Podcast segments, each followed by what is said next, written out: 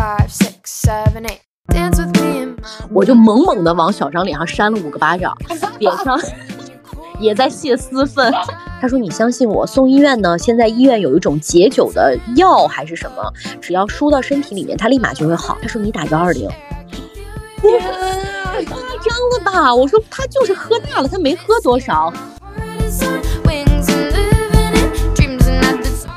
如果说你的家人或者是另外一半是那种经常经常喝大的话，我觉得这个对于生活来说是一个很大的困扰。大家会觉得说酒品跟人品这个挂钩程度非常的高吗？当然了，我觉得如果你要找一个爱喝酒的另外一半，除非你自己可能也比较爱喝。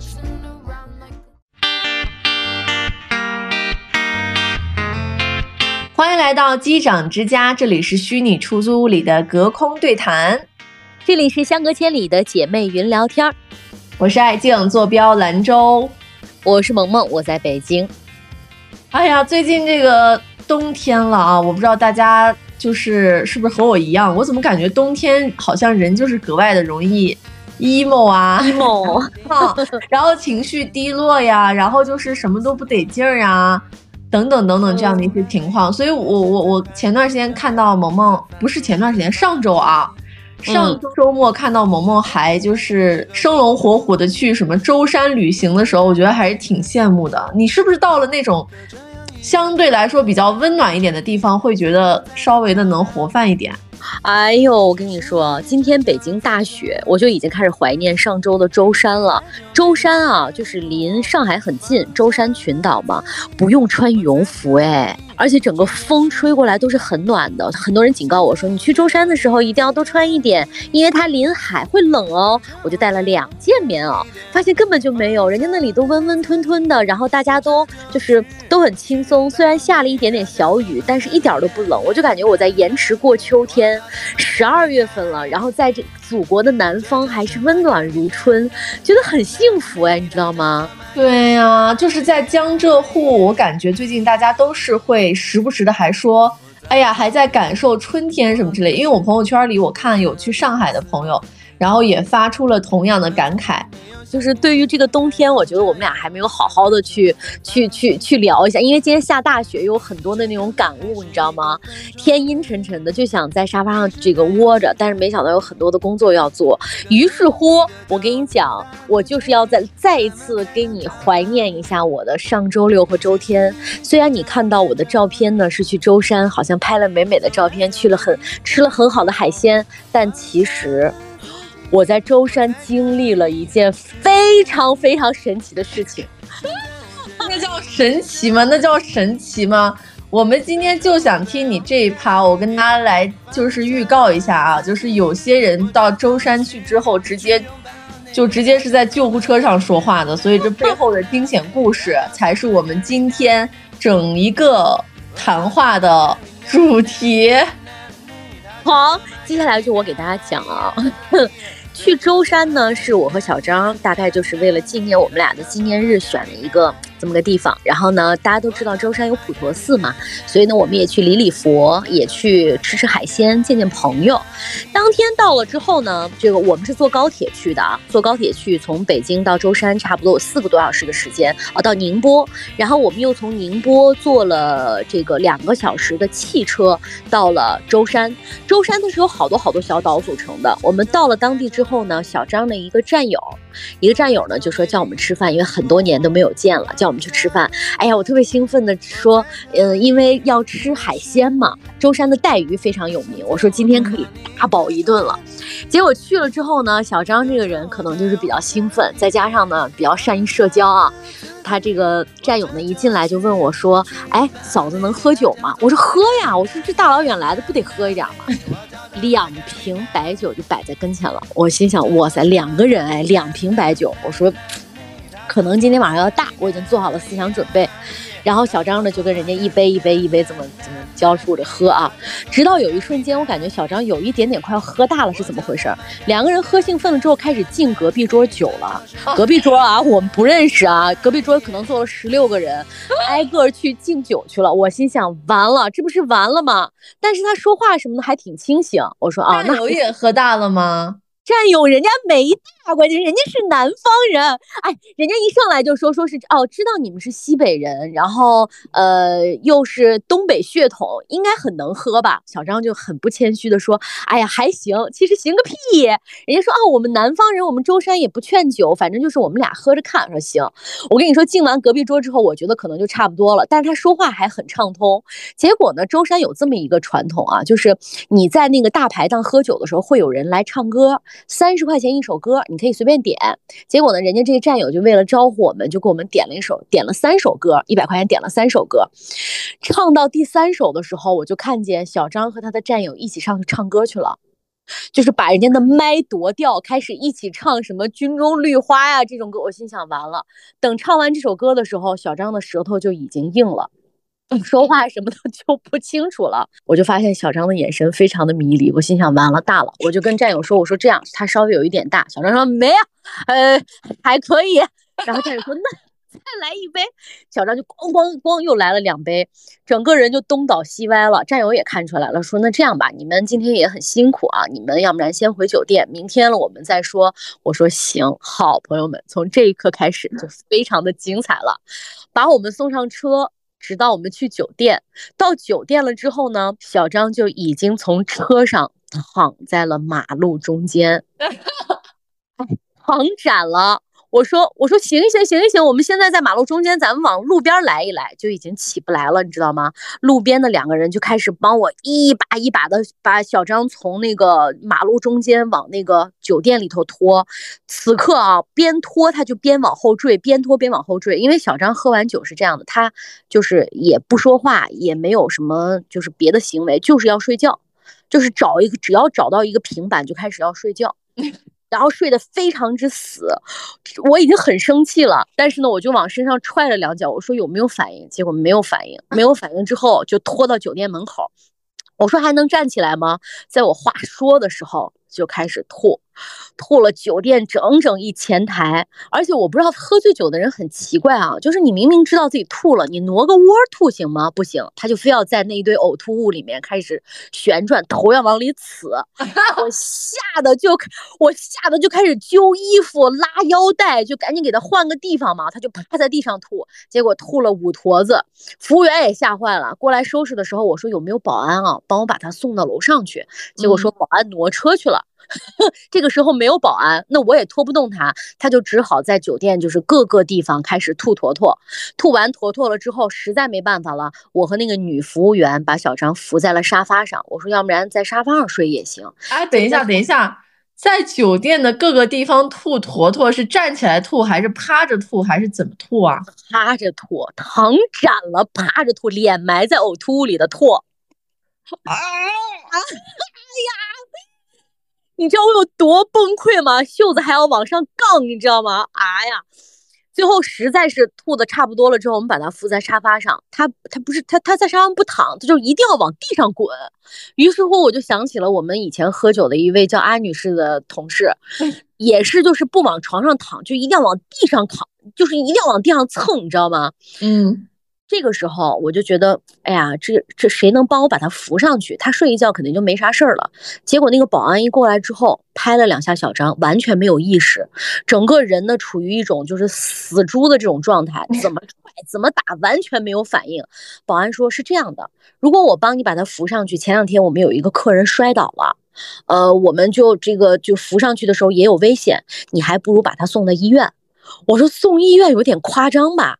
他说：“你相信我，送医院呢。现在医院有一种解酒的药还是什么，只要输到身体里面，他立马就会好。”哦，我说还可以这样。我说那我该怎么办？他说你打幺二零。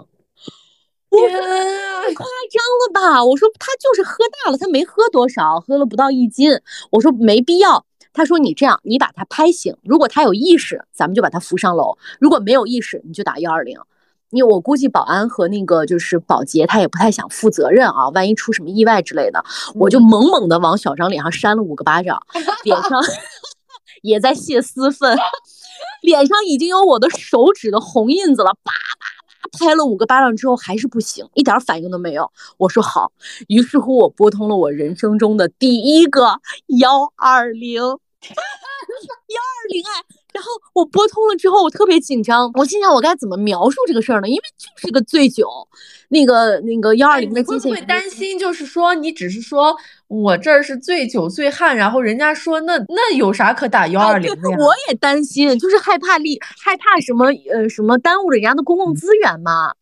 我也担心这个问题，然后我就小心翼翼的说：“我说我我我说我身边的这个人呢，现在已经喝喝的有点醉，喝的有点大，已经没有意识了。我说能不能派车过来看一下？”然后幺二零说：“哦，嗯，好的，你地址在哪里？”我就说我地址在哪里。他说他现在人是什么状态？我大概描述了一下。他说好，马上到。他说我跟你讲一下啊，这个从从这里到那里大概是多少路程，然后你需要等多长时间，这个费用大概是多少？哦，我一心想收费的，那我就放心多了。如果是嗯免费的话，那还占用了国家资源，对不对？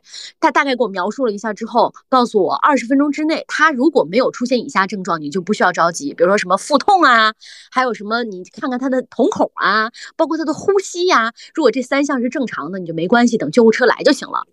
我说好嘞，此刻小张已经完全没有任何意识了，就整个人就是一滩死肉在那个地方，我怎么也叫不醒，然后我个人也气得要死。等了不到十分钟，救护车就来了。救护车到了门口之后，哎，我跟你讲啊，真的是电视剧里面演的，就是两个人。那个他推着那个担架车，噼里哐啷的从那个路口啊，一路上说人在哪里，人在哪里，是这样子的。然后还有一个小的女的护士要过来看看你的脉呀、还有你的瞳孔啊，真的就是那么回事儿。然后小张躺在那个酒店前厅的沙发上，那个担架我跟你讲非常的高级，担架不是我们想象中是两个手这么握着往前抬的，不是，它是像一个小车一样。它那个车呢，就是你它好像有一个很简单的机关吧，你把它踢一脚，它就变矮了。啊，你把它怎么掰一下，它就变高了，它可以随意调节它那个高度来适合你你躺的这个姿势嘛。然后两个壮汉把小张往那个担架上抬的那个过程，小张此刻恢复了一丢丢的意识，一手抓住了沙发，不让动，一手抓住沙发，然后我一个巴掌就上去了，我说现在要去医院。他就把手掰开了，然后整个这个过程，因为人很沉嘛，三个人都没有抬动，最后我把他腰带一拉，好放在那个担架上了。放到那个担架上之后，就往那个救护车上抬。这个时候我就认真观察了一下那个救护车，救护车上呢是有很多台仪器的，它在看你的这个这个各方面的生命体征。然后呢，救护车有一个救护车的位置，旁边还有一个家属坐的位置和陪同人员坐的位置。然后以前不是咱们听说说这个救护车无论外面怎么晃动，救护车里面都是不动的嘛。但嗯其实我看了一下，跟普通的厢车没有什么太大的区别，然后非常搞笑。小张躺平了之后呢，就给他上了各种仪器，手指头上啊，然后还有那个胳膊上啊，就开始挂各种各样的东西。挂好了之后，前面那个小护士啊，跟我坐在一排，每大概五分钟就看一下那个仪器，然后转过来跟我说，生命体征正常。什么什么什么心跳，什么什么什么什么，我就觉得特别可笑。他生命体征能有啥问题？哎哎，我我我想问一下，人家在这做这些操作的时候，你拍了没有？拍了，我都拍了，我都一个一个记录下来的。我就想着等他酒后让他好好看一看。我就问小护士，我说他这没事儿吧？他说啊，生命体征正常，应该是没有问题的。他说不过今天晚上呢，有好多人就是因为醉酒送了医院。我说原来醉酒醉酒是可以送医院的。他说其实醉酒如果不省人事，就是我们俗称的你断片儿啊很什么的，呃是其实是非常危险的。这个时刻，如果你的旁边的人判断你有真的有危险，是一定要送医院的。他说你送的非常的及时。啊，我说真的吗？我本来就是实在是弄不回去了，所以我说去医院打个醒酒针之类的。他说没有，醉酒的人真的要送到医院，因为好多人对于酒精中毒，如果不重视，你以为他是睡过去了，但其实很有可能他会丧失生命体征，啊，那那种天嗯天喝酒的人，那咋说呀？那天天那反而可能没，那可能没事儿。就像你长时间不喝，一喝喝的特别大的，真的可能要送医院。尤其哦是这个过敏的朋友，所以他跟我这，哎，他一说完之后，之我觉得我好像这个电话没白打。本来你觉得这是一个娱乐搞笑事件，结果哎人家一教育之后，心想说：“天呐，我哦本，来就是想给小张长个记性，嗯，结果人家这么一说，我觉得哦非常有必要，你紧张起来了。哎，就真紧张起来，觉得送的非常对。接着到医院门口的时候，冲出来两个大夫，然后就真的像电影里面演的一样，踢了哐啷的把那个救护车就跑着往前送，你知道吗？我当时心想，也没有必要这么紧急吧。我就在后面小跑，他们就一直跑着跑着送到那个急救室。我当时还拍了一张急救室的照片，急救室是不让拍照的。所以到了急救室之后，护士第一件事告诉我，急救室不让拍照，你要把刚才拍的照片给我删掉。我说好的，我就把照片删掉。他们就从把小张从担架又运到了那个急救室的床上。这急救室呢，其实就是一个大厅，它那个大厅呢大概有五张床左右，就是急救病人啊，每一个中间都有帘儿。他是说喝喝了多少？我说喝了不到一斤嘛。平时喝酒吗？我说也喝。哦，说今天是不是很严重？我说对，就是丧失意识。然后那个大夫说，那这样吧，先扎针，还没有开药哦，还没有开药。就是先扎针，我说还没有开药，他没关系，这种人就先输那个生理盐水，先给他加快新陈代谢，先把他的酒精先稀释掉。呃，我们先输着，然后大夫来了之后再开药。说好，然后就做了各种各样的血常规，因为他要扎针，扎针呢，像这种喝醉酒的人完全没有意识，手可能会乱动，然后就给他扎了一针滞留针。我们输到第三瓶的时候，已经两个小时过去了，但是第三瓶人就已经逐渐恢复了意识。就已经开始有翻动啊，然后有眨眼，能听到外界声音的意识。酒醒是一件特别搞笑的事情，因为当天呢，那个急救室里面总共五张床全部睡满了，有四张床都是因为醉酒或者是酒精过敏来急救的人。哦，舟山这个地方 是很神奇。他们说，一到周五、周六、周天的晚上的时候，急救室大部分都是喝酒的醉汉。还有一张床是马上又来了一个急救病人。当这个来的时候，好像是因为在家里面洗澡晕倒了，身体哪个地方不舒服，这个病人就一直在大喊大叫，声音特别大，哇哇的在喊，就是那种很痛苦的、撕心裂肺的在喊，你知道吗？小张突然醒了，小张当时看着我，看着天花板说，一下子坐了起来，说这是哪里？我觉得就像就像演电影一样，就他说你是不是觉得这一幕特别爽？你就想看到这一幕，而且我是在想说那些演员的演技到底是不是真实的？我也来观察一下这种人醒了之后看见自己身处异地的那个反应。哎，是真实的，真的就是那样，就是睁开那个睁开那个眼睛，听到那个刺耳的声音嘛。睁开眼睛的第一句话是：“这是哪里？” 我说躺下，这是医院。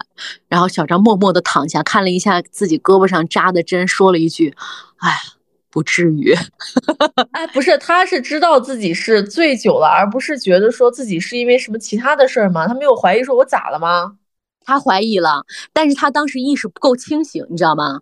躺后过了一会儿起来，也是因为被旁边那个撕心裂肺的人又喊了一次，然后他又下来，他说：“他说我没事儿吧？”我说：“你有事儿。刚才那个呃查血的时候，你有这个毛病那个毛病，跟他说了说。他说不是什么心脏上面的病。我说不是。直到旁边的病人还是撕心裂肺的在喊，小张一把从床上弹了起来，说：回走回。太吓坏了！直到第二天，我给他复盘整个过程的时候，哦，他也觉得这非常，就说我媳妇儿为了惩罚我，然后明明回去睡一觉就可以了，偏偏要把我拉到医院里面攮上三针。我说是让你长个记性，下回不要喝那么多。当你觉得喝的差不多的时候就收，不要逞能。起来的时候应该会觉得非常的羞耻吧？面对这一切，第二天早上起来的时候就是羞愧难当。就觉得自己不是人，喝个酒跑到医院去，而且我拿了很多张他的照片。我说，如果下次还要喝多，这些照片我就会发给你妈。哦，只是发给他妈，我觉得还行。就是如果是我的话，我可能会把这些照片拍下来之后呢，我下次就拿他的手机发到朋友圈里面。啊，那那那有点，有点，他的颜面还是要要的。哦，但是我觉得就是这种。喝醉酒嘛，最怕别人帮你回忆。就说每一个喝完酒的人，好像那个行为、他的动作、他的意识都不太一样。所以其实我们今天小张这个故事只是抛砖引玉啊，就是比较正常，但是又有点离奇。同时，我觉得有个小 tips，就是真的，如果你要喝的特别大的时候，可以送医院，没什么大不了的。总体我给大家讲一下这个费用，就是呃，我们在舟山这个城市，大概呢花了六百多块钱，就是包括救护车、包括输液、包括晚上急诊的费用。在北京，我大概问了一下，也就是两三千块钱，所以其实也就是两三千块钱。我的天，喝一顿酒，然后再两三千块钱，这啥玩意儿？酒后酒后护理吗？这是啊。所以我跟你说，就是如果要去医院的话，就是确实很花钱，但是呢，不要到医院这个地步。就是其实南方的朋友的一些饮酒量呀什么的，因为我当时在四川上学的时候，我就觉得就是四川的男生是不太能喝的，就是甚至是有的时候我觉得出去之后吧，带那么一两瓶啤酒，我都觉得这有什么可喝的呀？就是我会觉得北方人会觉得说，哎，就是你们这种喝法真的是不太能理解。要插一句是什么？就是艾静来北京的时候呢，跟他一个朋友酒泉的朋友，我们一起在亮马桥喝酒，然后酒泉的朋友就一直在吐槽艾静的酒量简直差到极致，说不爱跟他喝，因为酒量太差，不爱跟他喝。然后我当时就心里在抖，因为次次这个酒量不佳的艾静把我次次喝倒。哎呀，就是丢人上再加丢人，就是我。反正总之就是各个地方它这个酒量呀什么的，确实是有很大的差别，大家的酒文化也很很不同。但你知道，就是全国啊，酒吧最多的地方，或者是换个说法，就是可能在。呃，一个这个区域当中，酒吧的这个密集程度最高的地方，就是在兰州，哎，就是在我和萌萌曾经就是生活过的这个城市，就是兰州，包括西北这边的人非常非常的爱喝酒，然后这个酒文化呢就很盛行，呃，这个休闲娱乐活动就是通常很很爱去酒吧呀，然后呢就喝点酒呀什么，我也是一个挺爱喝酒的一个人，但是我虽然酒量不行啊。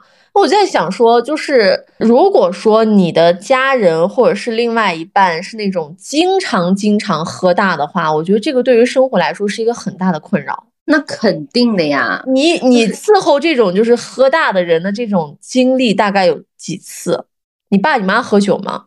不喝。我爸妈，尤其是我爸，是一个酒精极其敏感的人，基本上喝上一两白酒就要去睡觉的那种。我爸是属于那种，因为他嗯一直是属于眼睛不是很好，所以呢，他以这个眼睛不是很好这个缘由呢，其实可以挡掉很多，就是他如果不想喝的酒。但是也有就是比如说同学聚会啊什么的比较开心，他自己确实想喝的时候，他也会去喝。所以我记忆当中大概就是我有过。嗯，晚上睡前，然后见过这种醉汉，并且要搭理醉汉的这这一系列的这个操作，大概有那么，哎呀，三四次吧。可能从小到大啊，总体数起来有三四次，但这三四次都让我觉得印象非常的深刻。就是你你小时候有没有这种感觉？就是见到醉汉你会特别害怕？哦，对，就是不知道该怎么弄这些人，而且就是。而且就是还要不断的就是要跟你互动，比如说我那时候我记得我高中的时候，人高三在那儿复习啊，什么都已经就是很很忙很紧张了。然后我爸就有一次喝的醉醉的之后回来之后，就使劲要喊我的名字，一直就让我要到他跟前去，然后我就特别的贼烦。然后我和我妈又把他弄不起来，他就非要往那个就是浴缸里面躺。最后我妈说往床上睡是吧？不往床上睡，就是必须要往浴缸里面躺。反正我记得有一次，就是我妈说，那就今天就是我们俩，反正把他也拉不出来，拉不出来，那就只能睡到浴缸里面。但是把什么盖的东西给他铺到浴缸里面，然后自己到浴缸里面去睡，就只能是这样子。但是这都偶尔一次，我都会觉得说很困扰，哎。哎，我我我们家我爸虽然不喝酒，但是我大伯啊，包括我小叔啊，因为都是兰州人嘛，都特别爱喝。而且兰州的永登人极其爱喝，就是到别人家做客的时候，不是说人家先给点水果或者是喝点水，不，永登人的规矩呢是进家门先喝六杯酒，就特别。说永登会不会这个地域稍微的有一点太具体了？是的，对。但是我跟你讲，这样的人爱喝酒嘛，就是。所以在我的印象里啊，像我大伯他们，因为我们过年可能只见一次，就是在我小时候的印象里，他一直都是醉的，而且喝大了之后呢，特别喜欢教育人。我们这些小辈儿，我大伯一喝醉了就挨着就要说，从大的往小的说，一说就是一整天，而且嘴里面那个啊都不断档，就是也不重复，口条非常的清晰，比日常。你所以我就喝醉酒的人好烦啊。所以，我们其实今天想要主要聊的，就是前面铺垫了这么久，想要聊的其实就是想，也想问问大家啊，大家会觉得说酒品跟人品这个挂钩程度非常的高吗？就是，嗯，我感觉每个人他可能喝醉酒，就是醉了之后，他都会有一些，呃，跟平时不太一样的一些表现，因为酒精就是会放大人的情绪，但是。到什么样的程度，这个人你真的是要远离他，就是不管是作为朋友也好，或者是更加严重的作为伴侣也好，我觉得如果不是生活在一起的话，你可能感受不到这种痛苦程度。因为我身边也有，就是因为男方啊，就是多大多数可能是男方比较明显一点啊，当然也不排除有女方也很爱喝酒这种类型。嗯但是呢，很多这种男士非常爱应酬呀，或者是那种无效应酬的时候，经常喝酒，就是会给他们的这种亲密关系，然后日常生活带来很大很大的困扰。有些人是在婚前其实就发现了这件事情，并且呢，非常的坚决的就斩断了这个关系，就是因为这个原因，觉得说，一是经常喝酒，且觉得酒就是他这个圈子里的这个酒友们也不是很喜欢。所以就会觉得说，整个这个圈子可能都会以后两个人的时候无法去平衡，就就就此结束这个关系的。然后还有一些就是属于可能婚前并不觉得这是一个事儿，那因为大家年轻的时候可能都觉得，哎呀热热闹闹嘛，就是爱喝嘛，就是出去玩一下什么都 OK。但你结婚之后，如果说还是这样子，然后一直一点频次都没有降，甚至更甚的话，那就会也会激发很强烈的家庭矛盾。当然了，我觉得如果你要找一个爱喝酒的另外一半，除非你自己可能也比较爱喝，哦，因为这个日子没法过，真的真的，真的，第一个就是说，嗯，他很耗费时间嘛，你一天到晚不着家，天天在外面喝酒，这是一个方面。第二，你喝完酒了之后，其实你那些朋友是不管你的，最终所有的那些收拾啊，包括收拾你呀、把你拖到床上，不都是你老婆干的事儿吗？还有就是你喝完酒，至少有一天到两天你是很不舒服的吧？还有一些之后那个臭脾气，哦，我觉得这个受不了。而且你刚才说到说酒品和人品到底有没有关系啊？我的观点是这样的，就是每个人其实都是多面的，喝完嗯后可能是把你的另外一面给放大了。所以嗯如果说你这一个人是一个人品的综合的话，那酒品就是你其中的一支。哦，和人品一定是挂钩有关系的，但是你说关系大不大，就要看你把自己的那个情绪到底有没有放得很大。或者说你有没有去有这个能力去控制它？我觉得这点是挺关键的啊。还有一个点啊，就是我一直都觉得喝酒特别费钱，也涉及到一个消费观。比如说每个月工资可能都是一个万八千的这个情况之下，那我每个月工资要花到哪里去？其实这也是能够代表你，就是我们说到两性关系的话。你跟这个人到底合不合适，或者是你跟一个人做嗯朋友的话，到底合不合适？呃，这样的一种情况，我印象特别深的就是，我记得我在上大学的时候，我有好几个山东的学弟，他们就属于跟四川那边的川渝地区的人完全不一样的，就是非常爱喝酒。然后，然后呢，四川的其实酒文化也还氛围挺浓的，就大家喜欢去九眼桥呀、这样的一些就是酒馆啊里面去喝喝酒嘛。他们就属于是那种很能喝且很爱喝。我当时就得到一个很震惊的一个数据，就是他们有的时候大学生哎，可能也是家庭条件我觉得不差吧啊，因为如果差的话，那支撑不了这个。他们出去喝一次酒要花两三千块钱，可能还会叫一些这种就是酒托之类的啊，比如说就大家一起做游戏啊这种类型的，可能喝得更快一点。大学生就要花两三千块钱，我当时听到我就真的震惊了。然后我当时就觉得说，哎，我说有这个钱不会就是出去玩一趟嘛？我说这个两三千，其实作为当时大学生来说的话，你去一趟周边的什么云南呀，然后去个什么重庆呀，我说可以玩个小一周，哎，你你一顿酒就把它喝完了。我说这个这个性价比到底是在哪里呀？然后包括就是我觉得平时我们。就是身边的很多的男性啊什么，就是喝酒其实也也真的挺费钱的。但是呢，就是有很多人非常喜欢和享受这个喝酒的这个这个过程，所以我就觉得说，哎呀，呃，确实，你回想一下，很多身边的人对待酒精这件事情，不光是酒精对待他，而他对待酒精的这个态度啊，也真的是不太一样。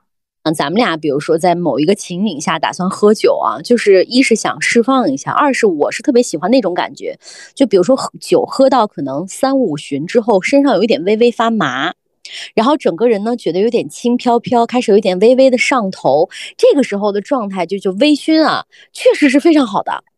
哎呀，刺嗯激你大脑的某一个神经，你会觉得哦，真的这个飘乎乎的，真的很好。但是这个阶段你很容易很不容易把握，因为你再喝一杯。就可能就倒了。然后你刚刚说那个酒，绝对代表你的消费观，代表你的、嗯、对，代表你觉得人生哪个是你的优先级？是短暂的享乐呢，还是说我要那种长期的快感呢？嗯，因为酒不能给你带来短暂的快乐啊。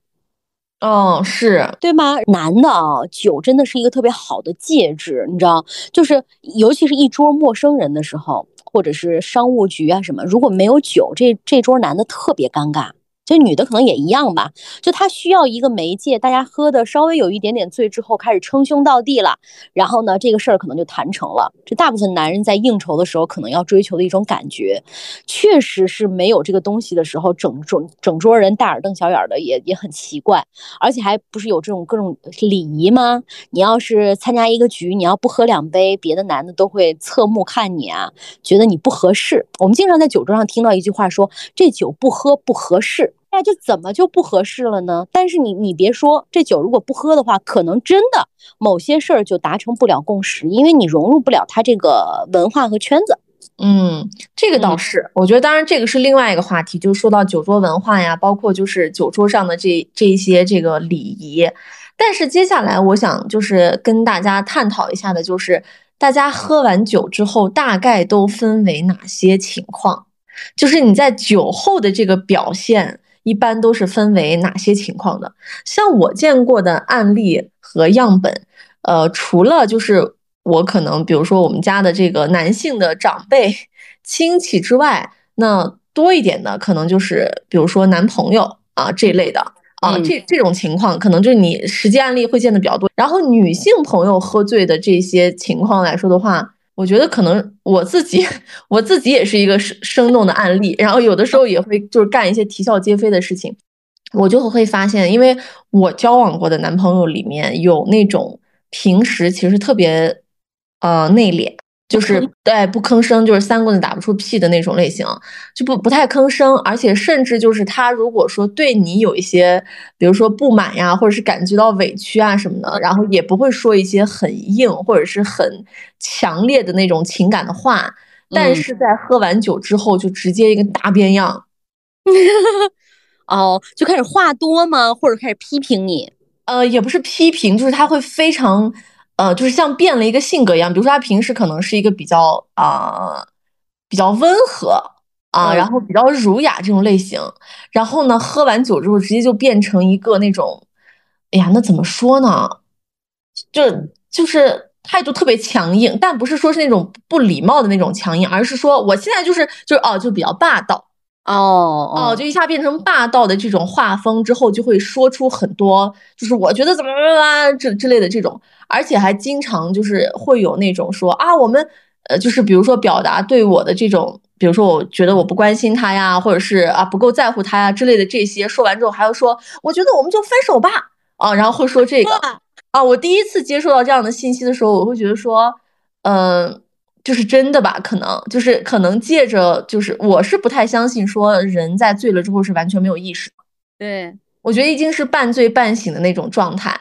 所以呢，我是觉得说这一定是真真假假，里面带着真。嗯，所以我是觉得会比较当真，这个事情是比较严重的。到后来我就发现有那么一两次是真的，说完之后他第二天就他当没发生，那是故意的吧？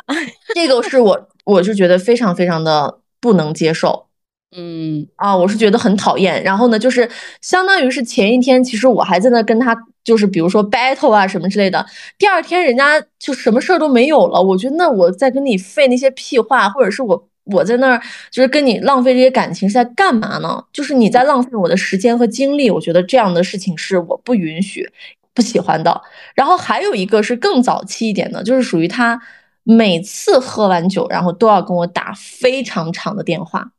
那呃，燃燃来燃去说的是同一件事儿吗？还是说真的有交流啊？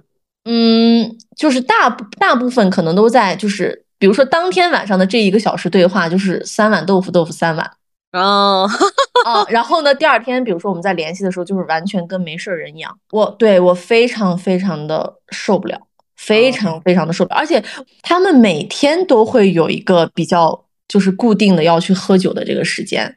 然后我起初会觉得说，哎呀，这样的人是不是会有点不太靠谱？因为会涉及到啊，会不会有一些什么莺莺燕燕呀，或者之类的这种类型啊？到后来就是深度接触了之后，我会发现，哎，他们真的就是每天就是一群，比如说男的，然后在那儿喝，就是纯为了喝而喝，没什么其他事儿干的这种类型，也是因为他们所处的那个地域可能不是什么繁华都市这种类型的，没事儿干。啊，没事儿干，所以每天就是大家啊聚在一起，然后小喝一下呀什么之后，然后喝醉酒就打电话，就就这种类型，因为也是异地恋嘛，嗯嗯哦，所以就是我就觉得啊不能理解，但是最恐怖的是，我当时其实并不觉得这是一件事儿。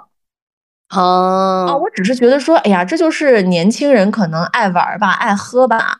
而且甚至有的时候，我也会比较喜欢这种，就是跟朋友一起经常喝呀、聚啊这样一个氛围。我觉得是年轻的时候会觉得蛮开心的，因为大家经常会聚在一起啊，就是就是固定的那群人啊，你都知道是谁谁谁，反正每天就是在一起。今天你，明天我，就是大家来主动的来吆喝啊，这么就固定的一群朋友去做这个事情。就最恐怖的是，我当时并不觉得这有什么。那你现在想想，觉得这是一个很大的问题吗？我觉得问题简直太大了，这能这能成吗？对，那肯定的。但是我觉得哦那时候是不是我们每个人可能都会有这么一个阶段呀？就是真的特别喜欢和朋友在一起，好像对，喝点儿酒啊啥。我在想，我们年轻的时候不是也经常干也这样，也这样，就是大家好像，尤其是刚上班儿，或者是刚刚就是那种大学刚刚毕业，哎，嗯手头都有一点自己可以支配的一些这种资金的时候，都会有这种，哎呀，每天就是这些人或者是那一群人，反正我们也爱干这样的事情啊。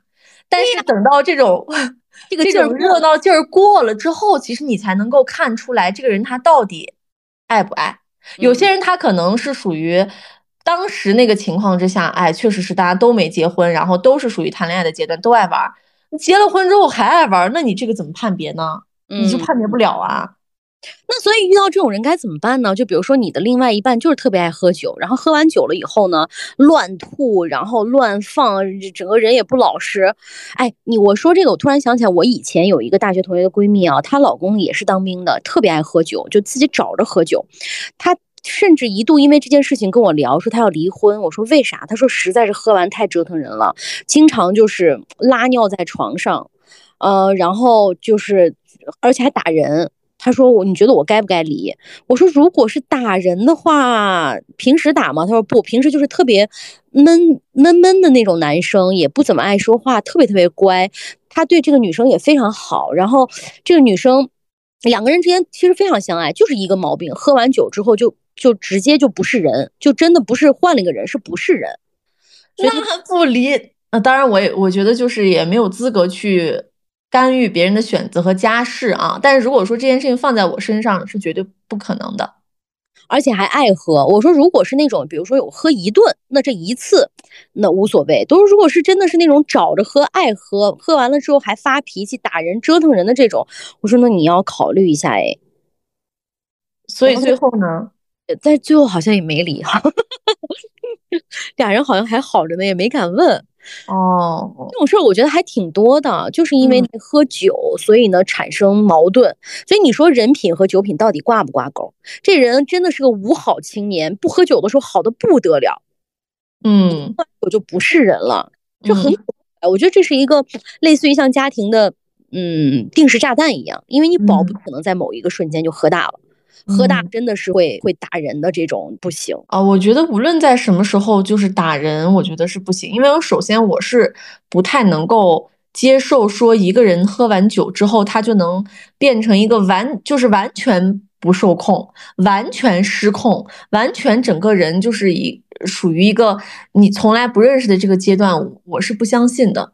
我觉得人一定是在哪怕他断片儿的时候，你至少还有一部分的记忆他是没断的吧，他是有这个直觉的吧。就就是没到那种说啊，我我甚至我也觉得我不相信什么所谓的什么酒后乱性这样的事情嗯啊，我我觉得我这些就是在我这里，我认为都是不成立的，都是一些它本身本质，就像你说的一些本质性格上的一个延伸，然后碰到酒精之后把它给助燃出来了。嗯那我觉得这个东西是在他的这个身体里面，或者是在他的思想意识里面是存在的，不可能就是我们喝了酒之后，人就像是一个重新安装了一个系统一样变成鬼了啊。然后我只要不让他喝酒，然后这个鬼就永远都不会出来。我觉得就是我我不是这么认为的。所以如嗯果说在酒后出现了，哪怕是在酒后出现了一些我觉得不能忍受的行为，那我觉得也不行，嗯，就就是是坚决不行。现在好一点的说，喝完酒就睡觉。哎，这个好像是大部分现在的男生就可以接受的这酒品。还有一种呢，就是说要拉着你来来回回的聊天，哎，然后也整个人很兴奋聊天，但其实聊的也就是有的没的。还有就是喝完酒了之后，突然一下就就开始发脾气。哎，我还真见过那种喝完酒之后发脾气的人，就莫名其妙的脾气。平时真的是可能压抑的太久了，所以他开始冲周围的人发脾气。但是我们一直有一个共识啊，就是对于那种喝完酒发脾气的那种人，我们会本能的觉得这个人就是有问题，或者是我至少我不跟你玩了。这种很重要的喝酒场合，我不找你。呃，不是，是我的这个印象比较的模糊。但是我觉得我也见过很多那种喝完酒之后，嗯，大家第二天可能会私底下讨论，就是他昨天怎么那样啊？嗯，就是突然之间就是有点那种呃丢人现眼啊，丢人现眼，或者是这种，呃言行举止就是失控的这种类型。所以我是觉得，嗯，我是比较看重于这一点的，就是 什么口出狂言或者是出言不逊，也会被我判低分，就是会在心里面给这个人嗯减减分。那我觉得，如果说一个人在酒后都能够。控制住自己的一些什么言行举止的话，其实也说明他是一个城府极深，或者是很厉害的一个人物。哇，酒后都能控制住的人，我真的觉得太屌了，没见过。我见过，就是已经非常的大了，但是是属于可能只会只会就是想要说睡觉呀，或者是什么其他的，但是不会说说过多的话，也不会有太多的情绪表达。但是你可以确定的就是他已经生理上会出现一些，比如说。身体可能已经软呀，或者是这种什么舌头硬什么之类的，这种这种情况已经是出现了。就是从物理角度上来说的话，确实已经是酒醉状态了。但是从外表来说，表现上来说的话，不会有任何的一些情绪的表现。你说这个。城府极深，我突然想起来我们的一个好朋友，哎，说你能不能把你的一些很痛苦的话说出来？他就是不说。哦，不是，不是很痛苦的话，是你跟你跟谁谈恋爱，然后谁伤害了你什么之类的，就是我们想问一些这种八卦，然后人就不说，死活不说。你说城府深不深？不是，我觉得那你说这是不是就是有有意识的？他就是一个。比较谨慎，或者是不太愿意去吐露这个这个这个情绪的人，本身还是有链接的呀。哎，对，就是还是跟你的嗯性格呀各方面还是有关系的。你这个弦儿，包括喝完酒，你可能都没有松下来。嗯，那我觉得也挺惨的嘛。喝酒不就是为了把我们这根弦儿彻底的松下来吗？嗯，但你也不能松的太松。我觉得这个关键就是你要掌握一个度，就是喝酒让我们放松，然后让我们去，甚至是我觉得有的时候就是。出糗丢脸，这都是我们可能放松或者是喝酒能够找到的一些，甚至是乐趣吧。但如果说你这个就有点过量的话，那就说明你这个人控制的这个能力是不行的。因为我以前一直觉得我是一个挺能喝酒的人，就是酒量还挺好的一个人，因为我也没有说，呃，就是喝的特别难看过。自从我反正跟你喝完酒之后，我就一直在外面认怂，说我不能喝酒，我就是酒量特别差的一个人。以前只喝过了你一个人而已。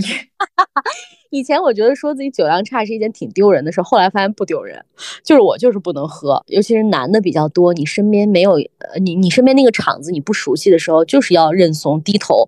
我我真的喝不了，而且我又是一个女同志，我喝完了也不好看。那个我随量，大家干了。但是总体来说，就是我是我是蛮喜欢喝酒的一个人。我我知道也有很多的人是可能酒。或者是喝酒的这个日常离他们比较远，但是我自己也是属于很喜欢喝酒，原因是因为，嗯，我是觉得这是一个解压的过程，就是有些话你确实是在清醒的时候不好说，或者是你可能不太会任由自己去把自己这个情绪给释放出来，所以我觉得很多时候酒它确实是有好的一面，就是你刚说的，在那个酒桌上、饭桌上，大家可能在不太很熟的时候，尤其是对我们这种。就是可爱可义的这种人来说的话，真的就是可能在那一杯两杯酒当中，我们就能实现转化。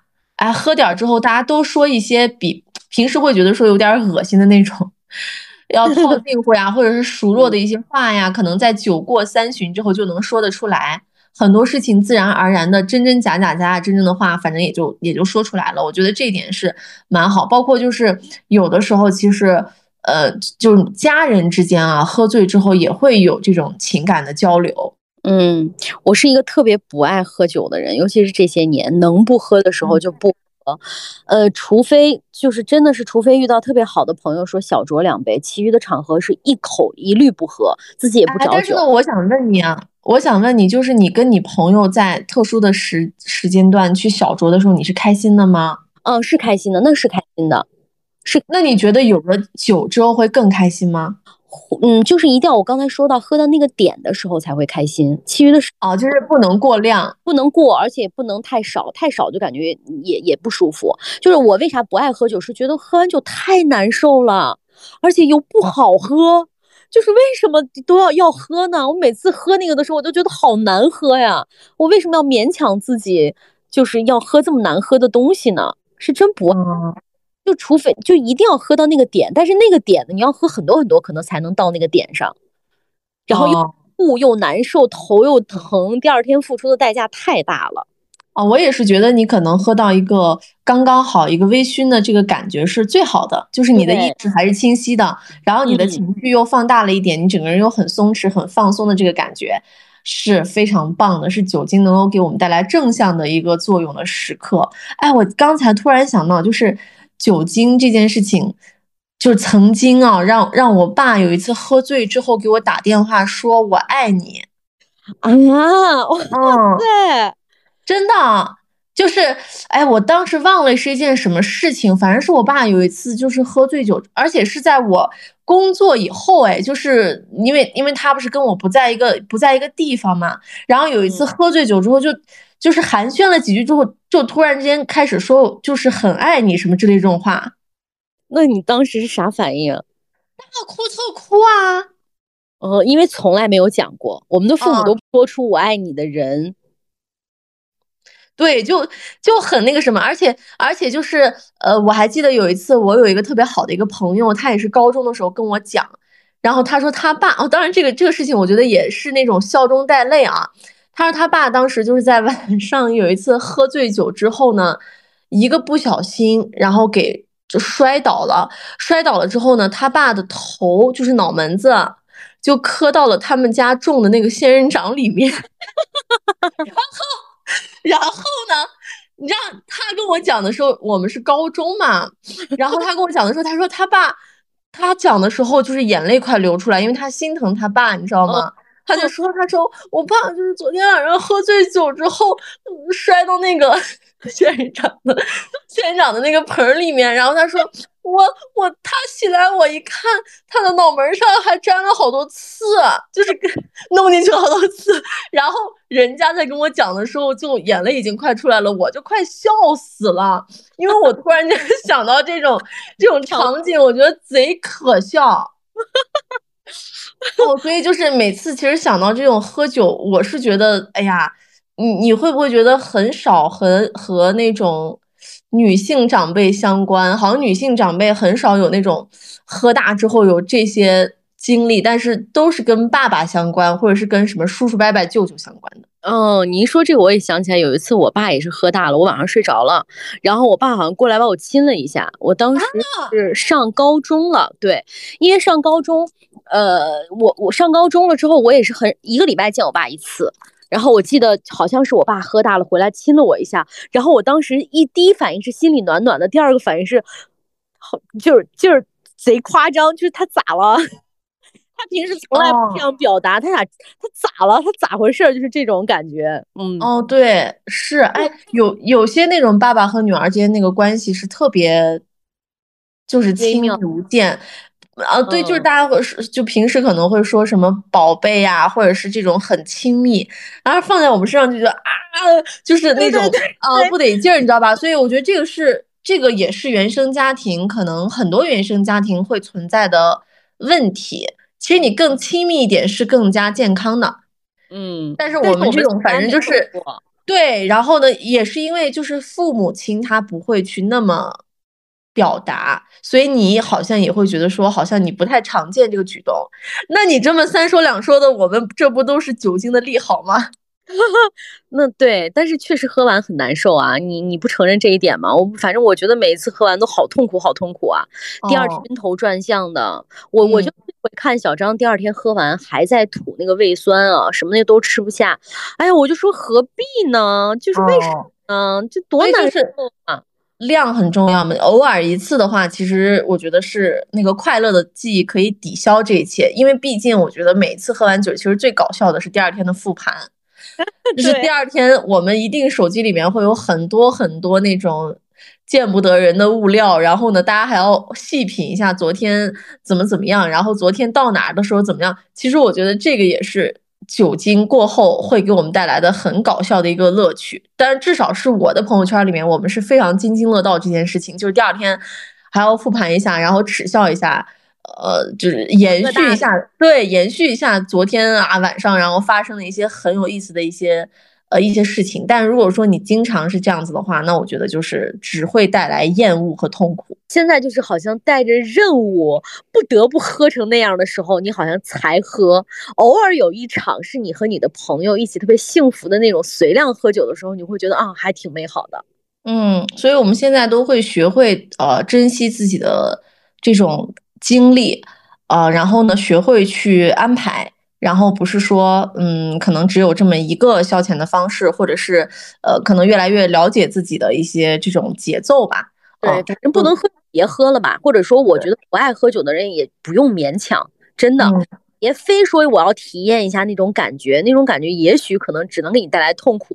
但是有些人爱喝的，我觉得无可厚非啊，就是别喝大，然后别进医院，进医院很，进医院很贵啊。嗯啊，对啊，然后呢，如果说，嗯，我我我觉得就是，呃，你要找一个另外一半，然后呢，和你进入到这个家庭当中的话，我觉得这个其实也是一个挺重要的一个点，嗯嗯，应该是去认真的去考量一下，就是能够反映出来你们俩在这个日常生活当中以后会是一个什么样的一个节奏。